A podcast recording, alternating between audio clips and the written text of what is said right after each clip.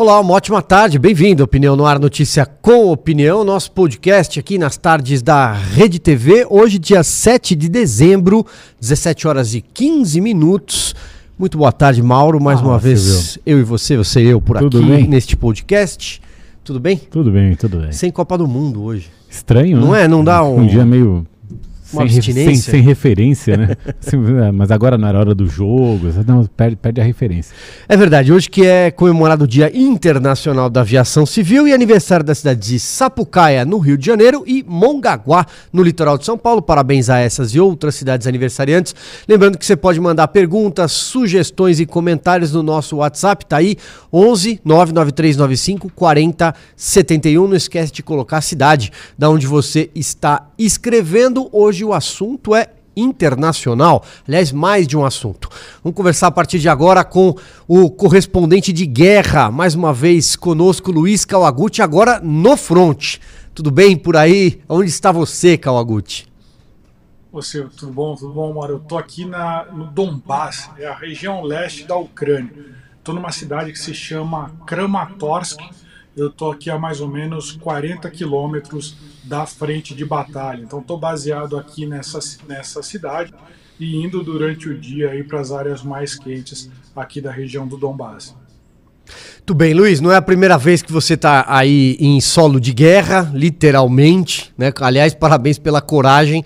Mais uma vez, você que tem, inclusive, feito reportagens especiais aqui para o Rede TV News, como nosso correspondente na guerra no leste europeu, na Ucrânia, em solo ucraniano.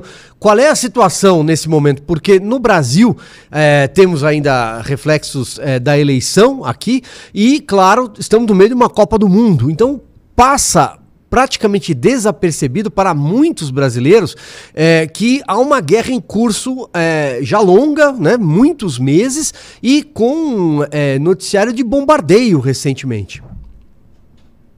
Exato, essa é a minha segunda vez aqui na, na Ucrânia. Fui logo que estourou a guerra e agora vim. É, no dia é, 10 de outubro, houve a chamada chuva de mísseis, quando a Rússia lançou mais de 90 mísseis de cruzeiro de uma vez só contra a Ucrânia para tentar destruir a infraestrutura elétrica do país. Então, a, a novidade é que dessa vez aqui, ó, estou pela Rede TV. Então, Boa. é a honra de estar aqui pela Rede TV dessa vez para cobrir essa principalmente essa é, é, o efeito desses bombardeios na população. A gente está aqui, estou transmitindo de Kramatorsk, é, do lado de fora, e a última vez que eu chequei estava menos 9 graus, previsão de neve para essa noite, e as pessoas aqui em toda a região estão sem aquecimento, estão sem energia elétrica aqui. Eu estou num hotel, tem um gerador aqui, eu estou especialmente aqui é, para poder fazer transmissões ao vivo, para poder participar, mandar o material para o é, Rede TV News e para poder conversar aqui com vocês. Então, estou numa área que tem gerador, mas toda a vizinhança aqui está sem luz, está sem água e principalmente está sem aquecimento. Muita gente saindo da região porque é praticamente impossível você viver sob essas condições. Sem falar que diversas vilas aqui em volta completamente destruídas. Eu vou falar um pouquinho mais para vocês sobre isso, mas só para dar um panorama geral, o que aconteceu em setembro? A gente lembra a guerra na Ucrânia começou em 24 de fevereiro. A Rússia começou ganhando, tomou mais ou menos 20% do território ucraniano, só que em setembro a Ucrânia é, é, começou a ganhar, ou seja, virou esse jogo no campo de batalha. É, ela retomou uma, uma, uma um, um vasto território aqui próximo de onde eu, onde eu estou, que chama Kharkiv, é o estado de Kharkiv, e uma vitória é, política ao conquistar uma cidade lá no sul do país chamada de Kherson. Era a única capital que a Rússia tinha conquistado e pegou muito mal porque a Rússia tinha anexado essas regiões e perdeu logo em seguida por uma, por uma contraofensiva relâmpago da Ucrânia. Então, estou aqui exatamente para é, é, cobrir esses, esses, uh, esses desenvolvimentos depois que foram, depois que Kharkiv foi libertada e Kherson foi libertada. Todas as tropas, a Rússia reorganizou suas tropas e falou: não, pelo menos o Donbass, que é essa região leste, que é a região mais rica, mais industrializada da Ucrânia, pelo menos essa eu tenho que pegar. É, e aí a Ucrânia também mandou as suas melhores tropas para cá, inclusive para essa cidade onde eu estou, em Kramatorsk.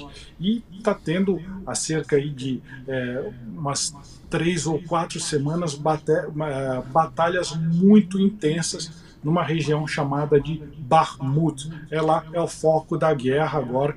Eu sei que está todo mundo é, aí na audiência no Brasil vendo Copa do Mundo, mas a guerra aqui não parou, muito pelo contrário, ela está ficando cada vez mais violenta. E eu convido aí é, vocês, Silvio, Mauro, convido ao, principalmente ao nosso telespectador para seguir no Rede TV News uma série de reportagens que a gente estreia hoje. Aqui umas, são as minhas viagens pelo Donbass, pelo, é, pelo olho do furacão aqui pela frente de batalha. Ela vai até segunda-feira aí com reportagens especiais. Luiz, essa, essa guerra tem um fim? Porque a, a sensação que a gente tem é que é, existe um, um, impasse, isso não vai para a mesa de negociação, a batalha continua. Como é que isso termina? Existe alguma. dá, dá para vislumbrar algum jeito dessa, dessa guerra terminar? É, ou, a, guerra termina ou a, ou a, Ucrânia termina, né? Vão acabar com o país, né? É, a gente está chegando a 200 dias de guerra, vai completar aí na semana que vem. E tem uma situação muito peculiar. A Rússia ela tinha tomado cerca de 20% do território ucraniano, só que ficou com menos combatentes do que a Ucrânia. A Rússia começou com mais ou menos 200 mil combatentes. A Ucrânia fez um processo de mobilização de pessoal gigantesco e chegou a 700 mil combatentes.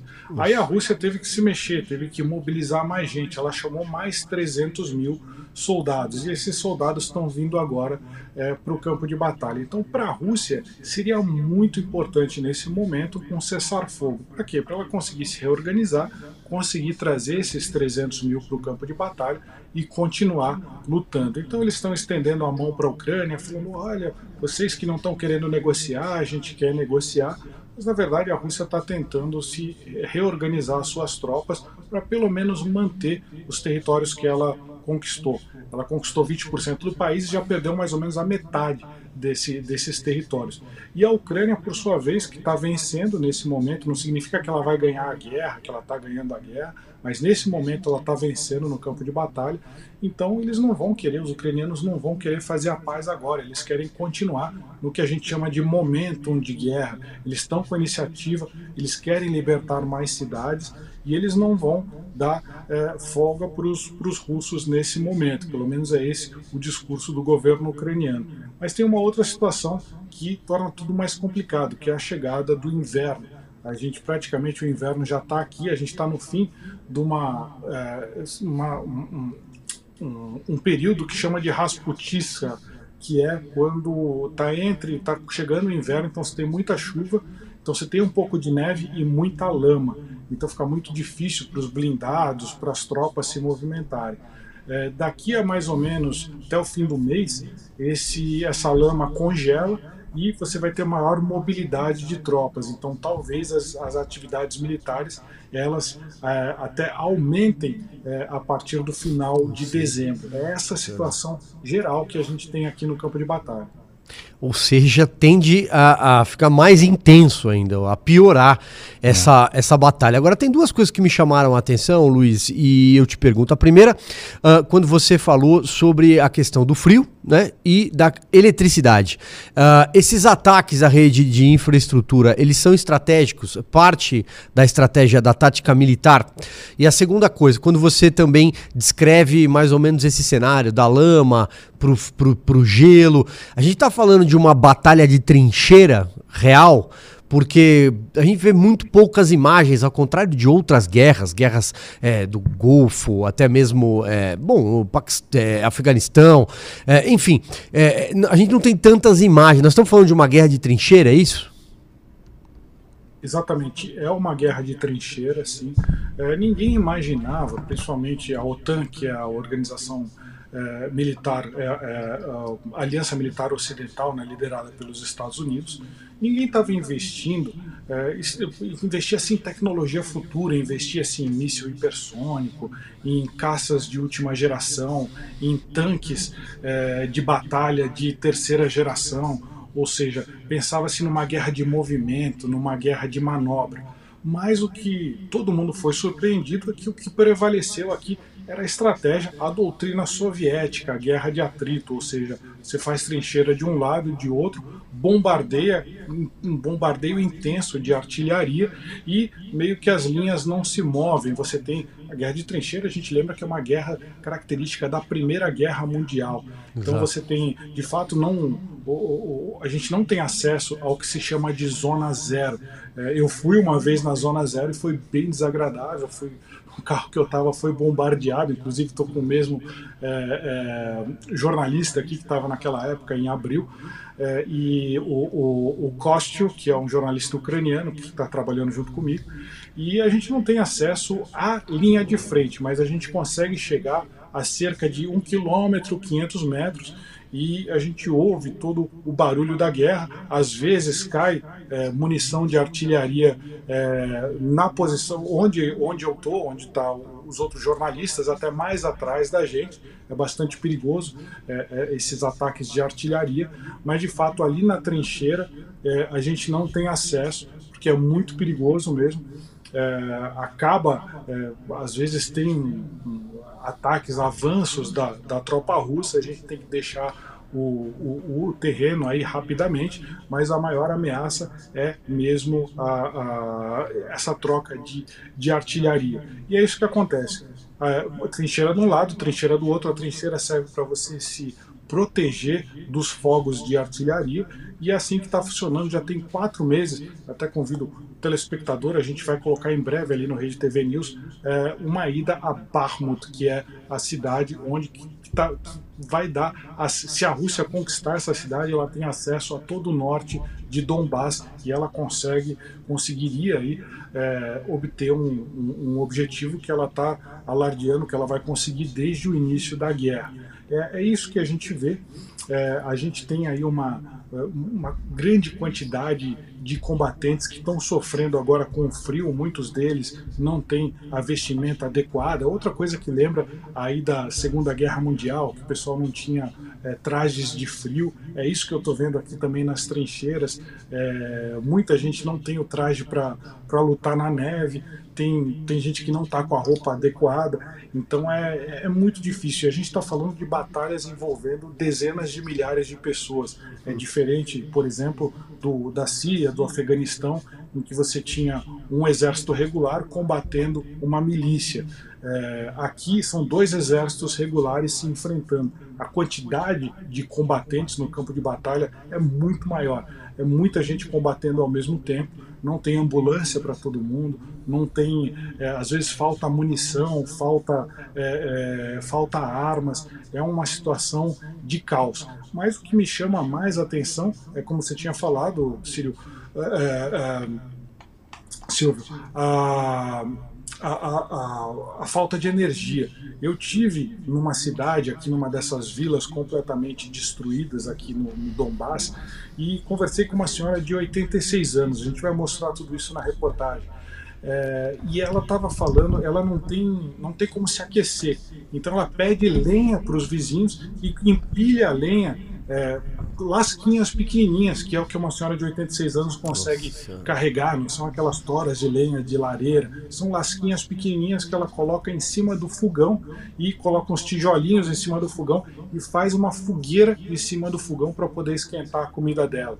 À noite, ela vai nos vizinhos, porque os vizinhos conseguem queimar mais lenha e tem um pouco mais de calor para ela estar tá fazendo 14, 15 graus negativos ali em Bakhmut. É uma situação desesperadora, gente, desesperadora. Você não vê gente na rua, você vê as pessoas vivendo nos porões, casas completamente arrebentadas. E imagina, eu quando estou fazendo as reportagens, eu fico é, 15, 20 minutos fazendo entrevistas, depois eu tenho que voltar para o carro para tentar me aquecer um pouco. Imagina o que é você morar, você ficar o tempo inteiro nesse é, é, um soldado que fica exposto ao tempo ou os, os moradores que têm que fazer as suas tarefas aí sem nenhum aquecimento. É, o, o Kawaguchi, hoje o, o Zelensky, o Volodymyr Zelensky, presidente da Ucrânia, foi escolhido a pessoa do ano pela revista Time. a popularidade dele pelo mundo ainda anda alta. Como é que está entre os ucranianos a popularidade do presidente, é, essa, essa insistência dele em manter a Ucrânia na, na, na, guerra, em defender o território, em seguir pedindo ajuda ao Ocidente em armas, em equipamentos, é, é, a, a população continua ao lado dele e, ou existe algum sinal de que eh, seria melhor tentar um acordo com os russos, alguma pressão para que o governo recue? Não, o apoio ao presidente Zelensky é total. Essa, é, essa noção de que ah, o, o Zelensky poderia acabar com a guerra é uma noção de fora da Ucrânia, é uma noção muito que, que a Rússia é, tem, tem colocado. Muita gente fala, ah, o Zelensky podia ter é, evitado essa guerra. Não é bem assim. É, o Zelensky, quando entrou no poder, ele já tinha na constituição do país a obrigação de entrar na OTAN. Então, ele teria que mudar a constituição para fazer para poder negociar o que o presidente Vladimir Putin queria. É, isso não aconteceu. Então, eu, eu acho, a minha avaliação é que é um pouco errada a análise de que a Rússia está fazendo de que o culpado da guerra é o Zelensky. Ele ganhou um grande status político quando os Estados Unidos, no início da guerra, falaram para ele: Olha, a gente vai te levar para um lugar seguro. E ele falou: Não, eu não quero uma carona, eu quero munição. Então, isso deu a ele, chegou até a ser comparado ao é, estadista britânico Winston Churchill, que liderou a Grã-Bretanha durante a Segunda Guerra Mundial, liderou aí o, o grande esforço dos aliados na Europa.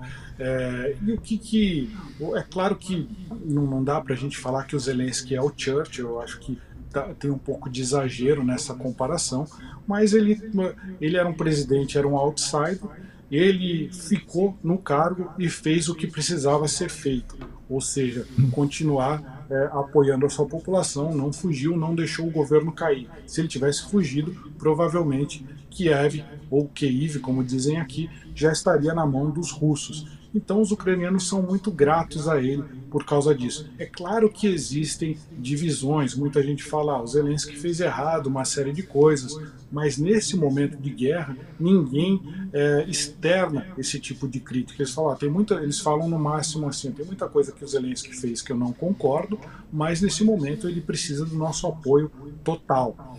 Um problema disso é que como que isso vai ser no futuro, por exemplo, é, a, a, a, muito, o Ocidente vende muito essa guerra falando que é, é, diferente, por exemplo, de uma guerra do Iraque, em que os Estados Unidos e a, a OTAN entraram no Iraque para derrubar um governo, falando que é, tinham armas de destruição em massa, não tinha nada disso. Eticamente pegou muito mal para a OTAN, para os Estados Unidos. É, mas dessa vez eles dizem que não, dessa vez seria uma guerra justa, porque é uma democracia que está sendo salva de uma autocracia, ou seja, a Rússia, uma autocracia, um regime ditatorial, é, invadiu a Ucrânia, que era um país democrático, e aí isso legitimaria o, uma quantidade gigantesca de armas e dinheiro que o Ocidente está colocando aqui na guerra da Ucrânia. Esse é o discurso do Ocidente. Mas eu vejo com uma certa preocupação uma tendência aqui no, na Ucrânia do governo também se tornar um pouco é, mais autocrático mesmo, ou seja, estava tava em votação, não passou ainda, mas estava em votação uma lei de controle da imprensa local, ou seja, uma lei de censura. Partidos políticos de oposição foram colocados na clandestinidade. Então, muito do que a Ucrânia começou essa guerra combatendo, que era a ditadura da Rússia, ela está pegando características dessa, dessa ditadura o que está preocupando muita gente. Do tipo, será que essa, quando essa guerra acabar, será que a Ucrânia volta a ser democrática? Os, os ucranianos estão torcendo para que sim, mas existe é, é, aquela coisa: precisamos vencer a guerra, depois a gente vê o resto. Mas é, é muito preocupante também, porque a, a democracia é um bem que a gente tem que cuidar muito bem, né? A liberdade é um bem que tem que ser cuidado. Pois bem, Luiz, para a gente amarrar, então, é, já que o desfecho é imprevisível, se tornou uma guerra de desgaste, uma guerra talvez muito mais longa do que era possível é, se imaginar no começo, uh, por onde passaria uma saída para encerrar esse conflito? Uma vez que ninguém quer imaginar uma terceira guerra mundial, ninguém quer imaginar a, a OTAN contra é, os russos, evidentemente, e é um confronto que abala especi é, especialmente a, a Europa, a economia europeia, o mundo inteiro foi afetado, impactado por essa guerra ainda em curso, mas sobretudo a Europa. Então, assim, por onde passaria uma saída é, para se é, tentar minimamente é, é, encerrar rápido esse confronto? Eu acho que dá para fazer diversas análises, mas vamos, vamos começar pela, pela econômica. Entrou em vigor essa semana uma espécie de cartel de compradores de petróleo, ou seja, o G7, as maiores economias do mundo, Estados Unidos, Canadá, Japão, países europeus, eles colocaram um preço máximo para comprar petróleo da Rússia, 60 dólares. Só que o preço do barril de petróleo é mais alto que isso, ele varia 70, 80 dólares. É, então tem muitos. Por que, que a, a, a, o G7 está fazendo isso? Para diminuir a capacidade financeira da Rússia e que a Rússia não consiga mais pagar por essa guerra. Guerra não é uma coisa barata de se fazer. Mas outros analistas dizem que é difícil você implantar isso, porque a Rússia pode vender esse petróleo para outros países fora do G7, como a Índia, a China, e no final os derivados desse petróleo vão acabar sendo vendidos lá no G7 mesmo. Então é difícil você implementar essa, esse tipo de sanção. A verdade é que foram feitas muitas sanções econômicas com a Rússia isso agravou uma crise energética mundial que já estava acontecendo antes da guerra da Ucrânia. Por quê? Porque a, na prática a Europa quase parou de comprar é, petróleo e gás da Rússia, diminuiu muito. Então o preço da energia foi lá para cima. Então o que, que a gente vê é, a partir de agora? É, principalmente quem está sendo mais penalizada é a Europa é, claro que as contas de luz e gás vão subir agora nesse inverno, mas os governos europeus até conseguem lidar com isso, eles conseguem jogar essa dívida lá para frente.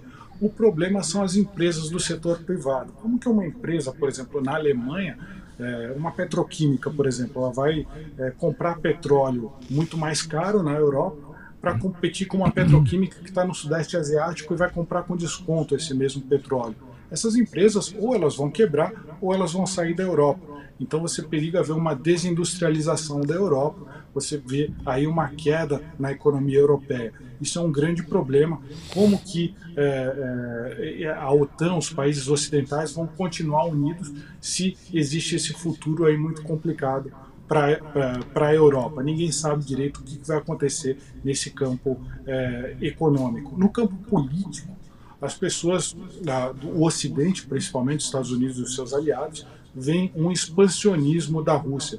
Eles acham que se a Rússia não for detida agora, ela pode até atacar outros países, não só a Ucrânia, mas a Moldávia, é, países é, ex-repúblicas soviéticas ali na Ásia, o Cazaquistão, por exemplo, a Geórgia. Existem, existe um temor de que, em relação a esse expansionismo Por quê? Porque o presidente Putin publicou já no passado diversas, pelo menos um grande ensaio, mas deu diversas é, é, pistas de que ele queria ir para outros países proteger os chamados cidadãos russos, os russos étnicos. Isso para a Rússia faz sentido, para a gente ocidental não faz muito sentido. Como que você vai invadir um outro país para proteger o cidadão russo que está lá? Para a gente não faz o menor sentido, mas para os russos faz.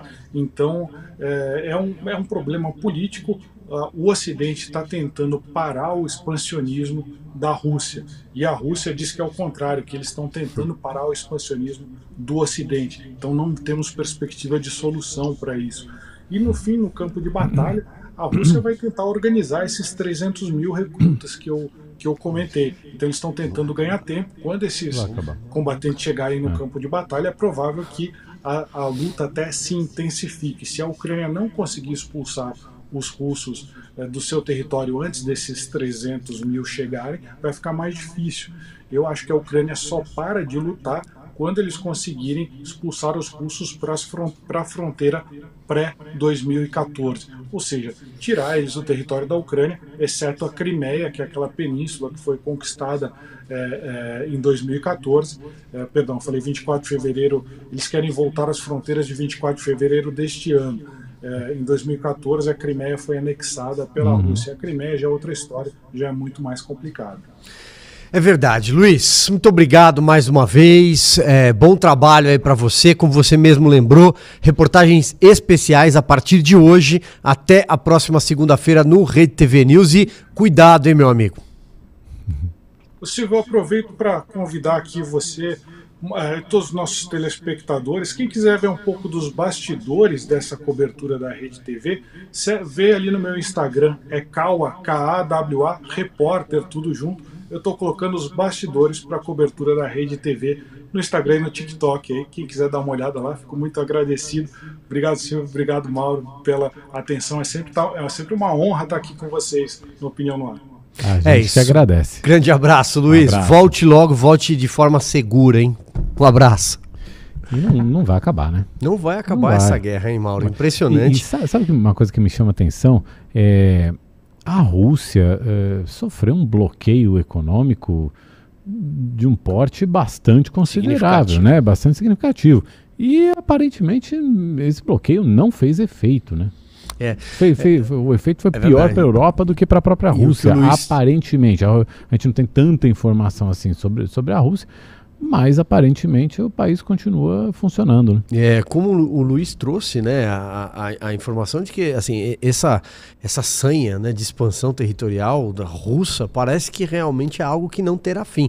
E é verdade o que você está dizendo, porque pensa, se a gente pensar do ponto de vista da, das grandes economias europeias, os números que a gente tem acesso mostram que de fato elas continuam sofrendo um impacto é. cruel, né? Da, da questão da energia, guerra. questão da, da, inflação, alimentos. Alimentos são muito é, caros, é, né? Muito bem. Vamos lá. Bom, a gente segue então o noticiário internacional, não é isso, hoje, é. Mauro? Eu, eu, editoria eu, de Inter tá editoria de Inter. Eu, eu abri aqui o papo com o Kawaguchi, você abre então o papo aí com o professor Manuel Furriela, que mais uma vez conversa conosco. Professor, muito obrigado.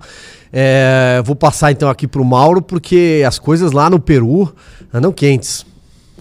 Boa tarde, professor. Tudo bem? Obrigado por estar aqui com a gente. Eu já, já pergunto logo de cara o que, que aconteceu com, com o presidente Pedro Castilho, é, que decidiu dissolver o Congresso, é, instalar um governo de, de, situação excepcional ou um governo de exceção. É, a coisa não deu certo, degringolou e ele acabou sendo preso. O que está por trás disso tudo? Que informações que o senhor pode nos trazer para ajudar a compreender o que está acontecendo no Peru? É, boa tarde, agradeço o convite. Realmente a situação no Peru ela é grave, mas ela é grave não de hoje. A eleição de Castilho foi uma eleição controversa, já que ele foi eleito pelo voto considerado aqui no Brasil como voto de protesto. Então não é que foi eleito um líder de oposição, foi eleito uma pessoa com pouca habilidade política, sem trajetória consolidada, sem base de apoio, e os eleitores acabaram o escolhendo numa aventura eleitoral que agora paga seu preço. Né? Ele não tem habilidade política, tem sofrido muitas acusações de corrupção, envolvendo inclusive pessoas da sua própria família, e por três vezes passou por processos de impeachment por uma prerrogativa que existe no Congresso, né, na, na, no Legislativo peruano, que prevê que, em caso de inabilidade, ou seja, inadequação, falta de capacidade, possa se afastar o líder do Executivo.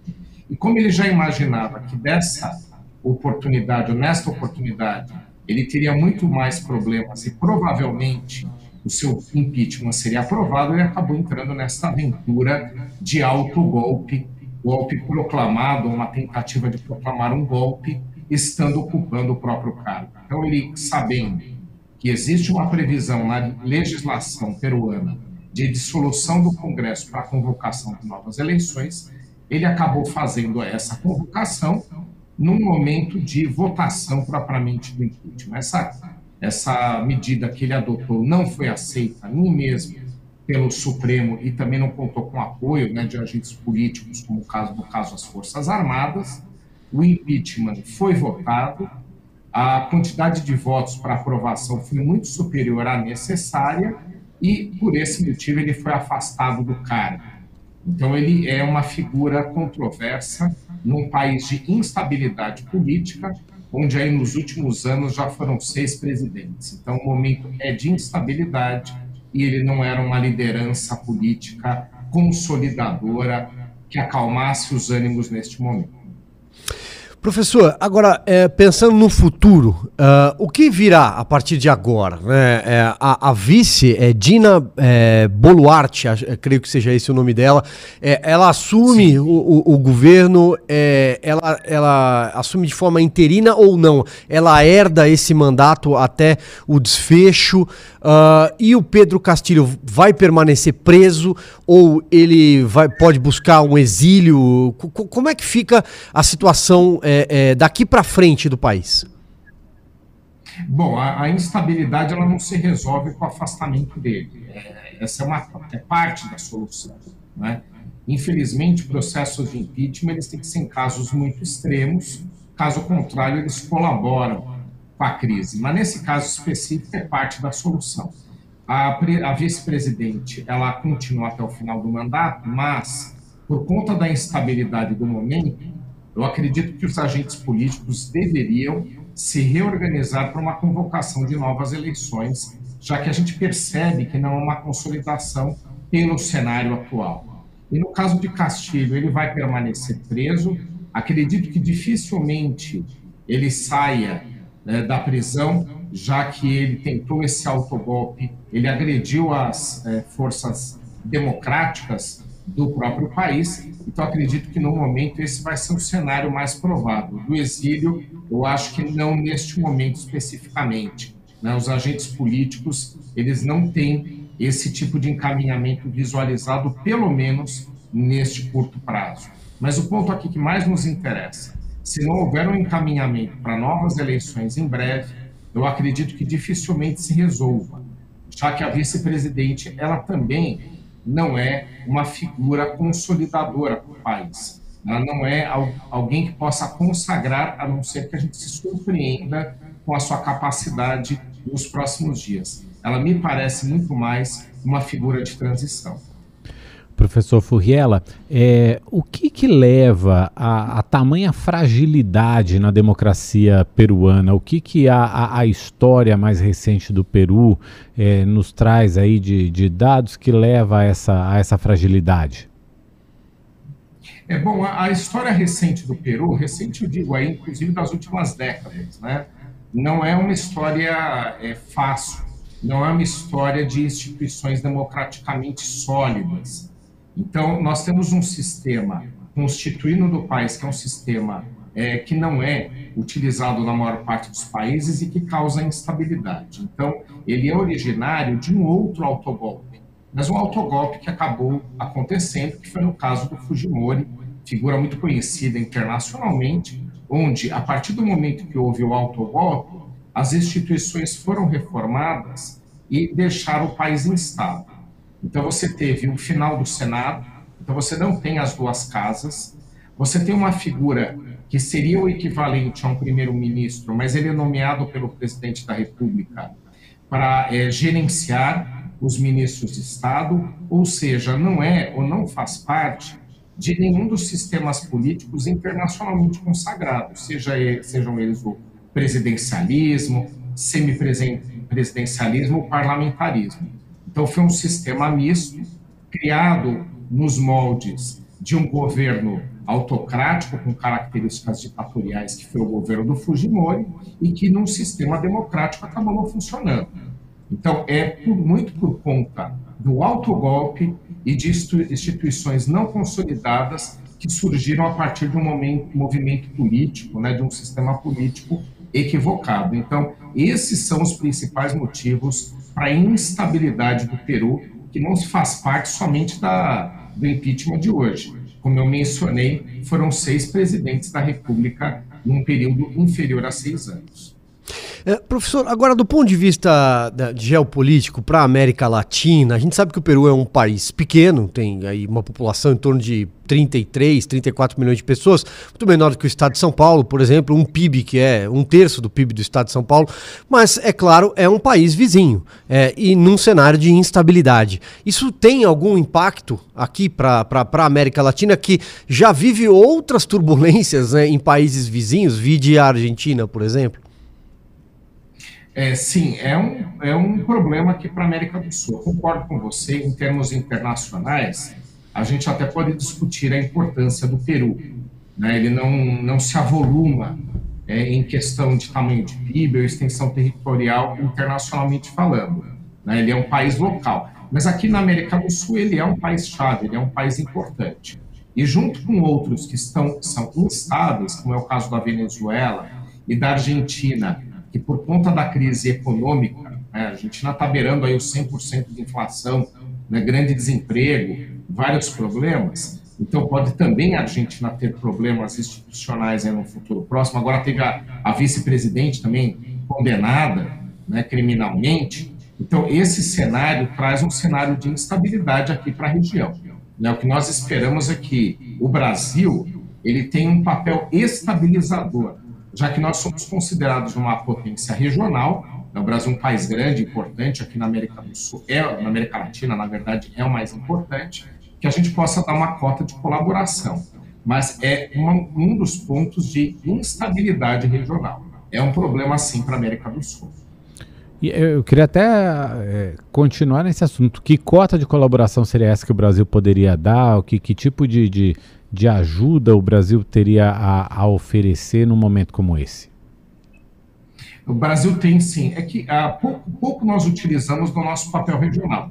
Em termos internacionais, eu mesmo já tive oportunidade, eu trabalhei numa organização internacional em Washington. O Brasil é visto como um país importante mundialmente, né? sem dúvida, uma das dez maiores economias, mas principalmente regionalmente. O ponto é que, em poucas oportunidades, o Brasil procurou tomar atitudes para auxiliar a estabilização da região.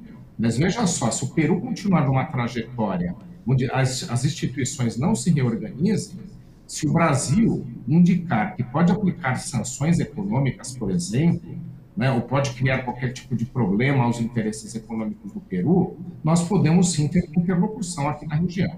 Mas uma interlocução positiva, uma interlocução de indicação né, de que nós apoiaríamos é, realização de novas eleições e decisões estabilizadoras politicamente no Peru, e que, caso o viés venha a ser ditatorial ou fuja das prerrogativas democráticas, que o Brasil poderia aplicar medidas, sanções, medidas econômicas. Então, acho que nós podemos sim ter um papel. No governo atual, que está já no final, ou no próximo governo. Né? Eu já nem analiso por uma questão de governo, mas sim por uma questão de Estado.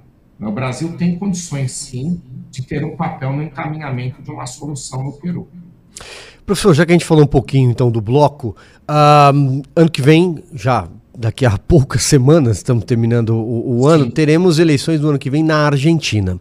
É, justamente nesse cenário que é, o senhor tratava, uma inflação batendo três dígitos, Uh, eu conversava até há pouco com amigos que têm em Buenos Aires que diziam que eles têm mais de 10 tipos de câmbios extraoficiais uhum. hoje é, é, na praça. É um país sem crédito, com uma moeda que absolutamente desvalorizada. É, grande parte da população hoje 40% dependente de programa social, dependente de assistência do governo. Uh, o menor consumo de carne, por exemplo, em 15 anos, só para ilustrar. Né? Algo muito semelhante com as grandes crises que quando o país de fato quebrou, com Fernando de la Rua, na virada ali de 2001, ou mesmo ali é, é, é Menem, né? Até pode, podemos até voltar um pouquinho para trás, mas para não me alongar, o que, que a gente pode esperar para o futuro do, do, da Argentina, do ponto de vista de recuperação, é, nesse cenário? porque a Cristina ela quer permanecer no poder.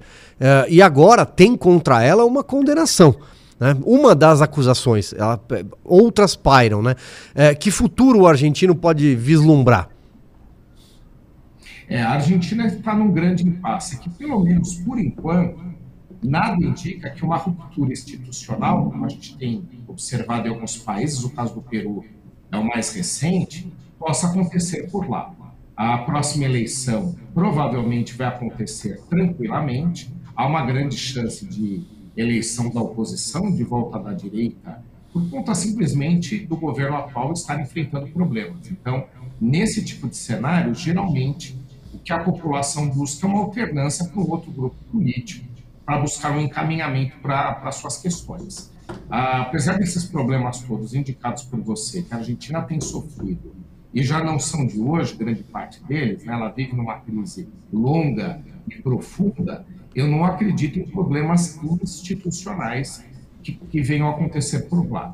A Cristina Kirchner eh, já afirmou esta semana que não será candidata a presidente, inclusive é uma das indicações que ela procurava para tentar eh, se livrar das condenações judiciais, já que aos olhos dela tem relação com o momento político, né? então ela não vai ser candidata a presidente, é improvável, inclusive seria improvável a sua eleição nesse cenário que o grupo político dela está desgastado no governo atual, faz parte, ela é o governo atual, né, junto com o presidente. Então, eu acredito que o futuro dela deva ser político, buscando se candidatar para algum cargo que traga algum tipo de proteção em termos de imunidade, né, não sendo presidente da República propriamente. Mas isso faz parte, provavelmente, de uma estratégia que ela terá, além da briga judicial né, que ela vai enfrentar agora com os recursos que ela vai interpor no Tribunal de Cassação e no Supremo, na Suprema Corte Argentina. Então, eu acho que a eleição vai se realizar normalmente na Argentina, o grupo político opositor é quem tem mais chance, pelos motivos que eu já, já expus, mas ruptura institucional não é algo que a gente tem observado na, na Argentina ou como algo provável. Né? Você tem um país com muitos problemas, mas você tem um país com instituições que têm rodado, têm funcionado, mesmo com problemas. A gente tem mais dois minutinhos. Eu queria aproveitar e abusar um pouquinho e perguntar também sobre o Chile, né? O Chile passou recentemente sobre aquela questão da, da, da Constituição não ter sido aprovada, tá num, ficando um processo ali no certo limbo. Como é que está a situação atualmente por lá e, e o, o, governo Boric também está tá, tá conseguindo conciliar um pouco as forças ali?